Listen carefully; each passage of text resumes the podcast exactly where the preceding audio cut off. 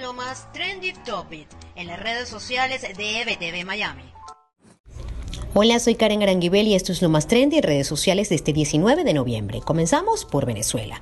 Yutpas y Yaracuy, además de la denuncia presentada por Monseñor Mario Moronta, acapararon las tendencias de este jueves 19 de noviembre.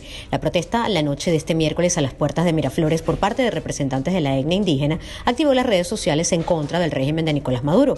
También la denuncia de familiares de presos en Yaracuy se volvió viral rápidamente. 200 dólares por preso cobran los funcionarios corruptos de una comandancia policial de esta entidad para garantizar tranquilidad y seguridad a los reclusos, mientras que las denuncias presentadas por Monseñor Mario Moronta sobre la instalación de bases iraníes en territorio venezolano han encendido las alertas en toda la región.